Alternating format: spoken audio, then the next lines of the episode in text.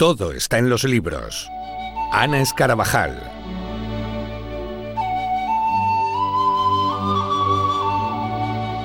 Ana Escarabajal, como cada 15 días en el Rompeolas. Querida amiga Ana, hola, buenos días. Hola, buenos días. ¿Qué tal? Pues ¿Todo para- bien? pues todo muy bien, pues todo está en los libros, hablaremos de libros, ¿qué le vamos a hacer? Claro que sí, es que todo está en los libros, ¿eh? siempre son esa ayuda, ese refugio al que volver. Y nos quedábamos pendientes hace 15 días porque empezábamos a hablar de poesía y son tantos los nombres, las, los, los eh, en fin, creadores de, ese mundo tan maravilloso que es la, poesía, que se nos quedaban en el tintero, que decidimos hacer un- una entrega, una segunda entrega. Y yo no sé si nos va a dar tiempo, Ana, a todo lo que tú quieres hablar. Pero bueno, podemos empezar por donde tú nos digas. A ver. Bueno, yo creo que estaría bien que nos que abriéramos los horizontes, pues puesto que todo está en los libros y en los libros también está el paisaje, las emociones y otros mundos. ¿Y qué te parece si empezamos yéndonos a Uruguay? Hombre, hombre, me parece maravilloso. Y en Uruguay tenemos un gran poeta, uno de los escritores más leídos en nuestro idioma, Mario Benedetti. Qué grande. Qué grande. Su obra literaria, más de 70 libros traducidos a 25 lenguas, abarca pues esos géneros que nos hacen que nos vuelven a reconocer que todo y a decir que todo está en los libros. La novela que nos lleva a viajar por las vidas de otros. El cuento que también nos hace vivir otras experiencias. La poesía que nos mm, reconforta con las emociones y el ensayo que nos ilustra, que nos da conocimiento. Mm. Él también ejerció crítica literaria y periodismo, es autor de teatro, de poemas, bueno. Es que yo- nos daría para hacer un, un- vamos, un monográfico. Sí, sí. Y nuestro amigo o sea, Juan Manuel Serrat le puso voz, interpretó algunos de sus poemas. Mm, Bueno, yo me ingreso, lo que tú acabas de decir, me quedaría aquí hablando, hablando de Benedetti, pero mm, tenemos que pasar página porque si no, no podremos hablar de nadie más. Claro. Pero él es un personaje eh, que habla de todo. A mí me llamó muchísimo la atención eh, hace muchísimos años leer sus poemas a la oficina. La- la- el poeta lo hace desde la voz del oficinista, mientras que piensa en la amada, llevando a su cuerpo una tensión que, bueno, mm, eh, no acaba de verbalizarla ni con la angustia del de, de la persona que está en otro lugar, pero sí eh, desde ese espacio donde tú que estás trabajando, el otro que está viviendo, en más de un momento lo hemos sentido. Es una lástima que no estés conmigo. Cuando miro el reloj y son las cuatro y acabo la planilla y pienso diez minutos, estiro las piernas como todas las tardes y hago así con los hombros para aflojar la espalda y me doblo los dedos y les saco men- mentiras. Bueno, me, parece maravilla. algo me parece algo precioso y bueno. Sí. eh, mm, también habla de complicidades. Eh, todos recordamos, hagamos un trato, compañera. Usted sabe que puede contar conmigo, no hasta dos o hasta diez, sino contar conmigo. Y bueno, eh, no quiero dejar a Benedetti abandonarle sin recordar este poema que estoy segurísima que permanece en el pensamiento de, de tuyo y de los que ahora mismo nos están escuchando hablar del poeta uruguayo. Mi táctica es mirarte, aprender como sos, quererte como sos. Mi táctica es hablarte y escucharte, construir con palabras un puente indestructible. Mi táctica es quedarme en tu recuerdo. No sé cómo, ni sé con qué pretexto, pero quedarme en vos. Bueno, no lo podemos terminar porque Bueno, pues... Volver a Benedetti es volver a, lo seguro. Así que lo dejamos ahí apuntado, el gran ben Mario Benedetti, en, esta, en este recuerdo que hoy queríamos tener para muchos grandes, ¿no? Eh, y, y, ahora, ¿Y ahora por dónde seguimos, Ana? Pues seguimos con Sudamérica, porque ¿quién no, ¿quién no leyó y estudió en el cole? En el cole, y digo en el cole porque teníamos 10, 11, 12 13 años al poeta nicaragüense Rubén Darío, hmm. el diplomático, representante del modernismo literario en la lengua española y con gran influencia de la poesía francesa. Eh, todo lo que diga de él mm, y toda su, su, obra mm, podríamos estar como de Benedetti hablando y hablando, pero el tiempo nos apremia. Y simplemente quiero, quiero recordar cómo Rubén Darío establece los vínculos necesarios entre la historia, los mitos, los símbolos, la memoria, la narración y el cuento. y, quiero recordar ese poema. Yo era la nana que les cantaba, que les leía a mis hijos, pero lo recuerdo con 10 años y supongo que tú también y vosotros. Margarita, Está linda la mar y el viento. Lleva esencia sutil de azar. Yo siento en el alma una alondra cantar. Tu acento. Margarita, te voy a contar un cuento. Este era un rey que tenía un palacio de diamantes, una tienda hecha del día y un rebaño de elefantes y una gentil princesa, un kiosco de malaquita, un gran manto de, tisú y una gentil princesita, tan bonita Margarita, tan bonita como tú. Una tarde la princesa, bueno, y ahí, ahí enganchamos, ensalzamos con el cuento. Sí. Y bueno, me parece que este mm, que también forma parte de nuestra vida, de nuestro recuerdo. Sí, de ese pozo que llevamos ahí, ah, efectivamente, y que nos hace, pues eh, cuando buscamos reconfortarnos, también volvemos a Rubén Darío, claro que sí.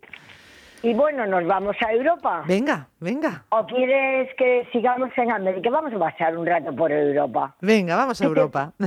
¿Qué te parece si nos vamos al 18, 19 ya te comenté de un poeta que también marcó muchas vidas de lectores amantes de la poesía, John Keats. Hombre, John Keats.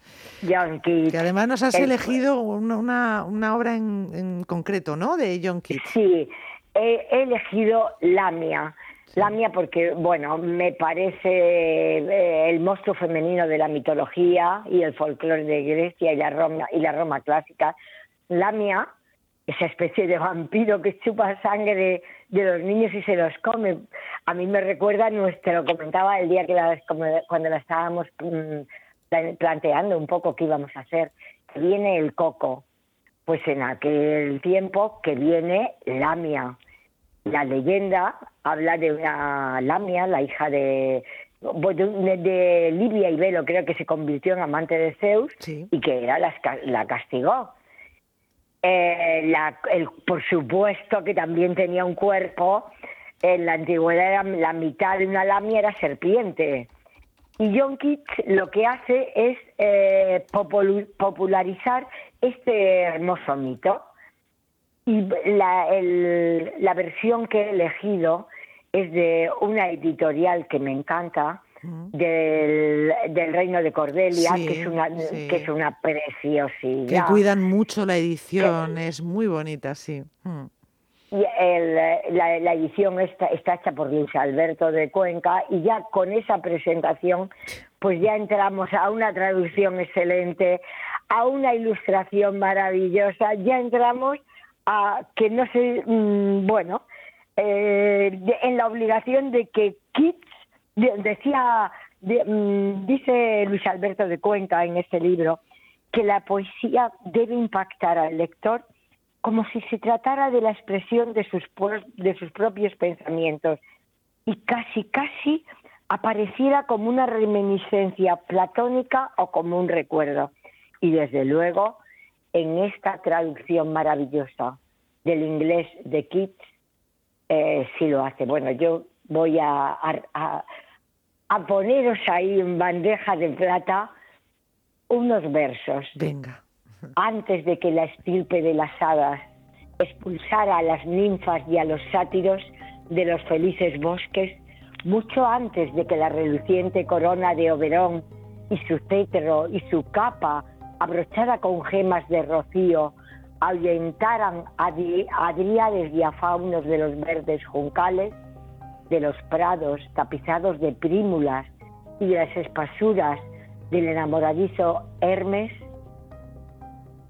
que dejó vacío su trono ardiendo en amoroso rapto, antes de todo eso, en esa isla sagrada, no sé dónde vivía, vivía una ninfa, una ninfa.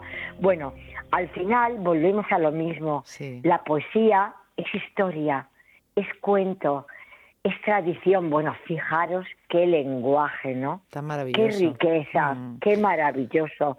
Que, mm, bueno, que, que, casi, casi podíamos cortar aquí y quedarnos con esas palabras de John Keats. Y, de John Keats y de quedarnos. Pero bueno, tenemos mucho más trabajo y si no vamos a tener que hacer Madre mía, más. Claro, y aparte tenemos que venir a España porque y nos quedan seis minutos, Ana, yo no sé cómo lo vamos a hacer. Bueno, ¿qué hacemos? Eh, ¿Por dónde quieres que...? Pues elegimos, elegimos a... Eh, tú querías que hiciéramos un recordatorio a Carmen Conde y además nos viene de maravilla porque el Ayuntamiento de Cartagena ha editado dos, ha rescatado nuevos poemas de Carmen Conde en el 25 aniversario de su fallecimiento. Así que si quieres hablamos un poquito de ella antes de, pasar al gran final, a la gran final explosiva. Pues sí, eh, Carmen Conde, bueno, la primera académica de la lengua, cartagenera y amante del mar. Eh, mm, una de sus biógrafas dice que el, hecho de nacer en un determinado lugar geográfico y más si es el Mediterráneo deja su impronta. Desde luego a Carmen Conde le dejó su impronta, amaba el mar. Yo la recuerdo eh, por la calle Mayor paseando y llegando, siempre pasaba por la librería porque era un amante de los libros, y la recuerdo venir siempre del puerto y ella decía, es que yo no solamente nací en Cartagena, porque eh, nací en Cartagena, mis padres se trasladaron muy pronto a Melilla y entre esas ventanas del mar transcurrió mi infancia.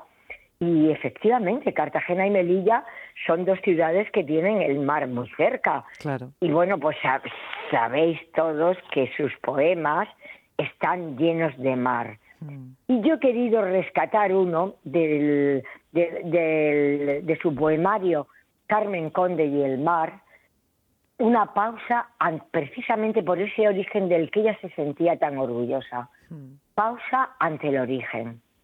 Mar antiguo, mar intacto, sobre la tierra mollar a la luz le brotan alas, mientras las figuras pasen un verde rosa tan tierno que se funde con el agua rota en orilla de barcas mar antiguo, mar intacto. Las norias callan en rojo sus bancales removidos. Hay una tarde muy larga deshilándose en palmeras y un molino abate lienzos en sus aspas renegridas.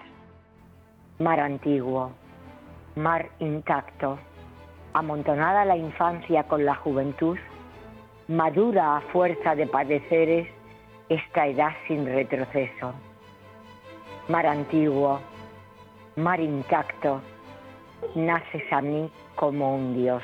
Es bellísimo. Oh, es tremendo. Es, bellísimo. es bellísimo.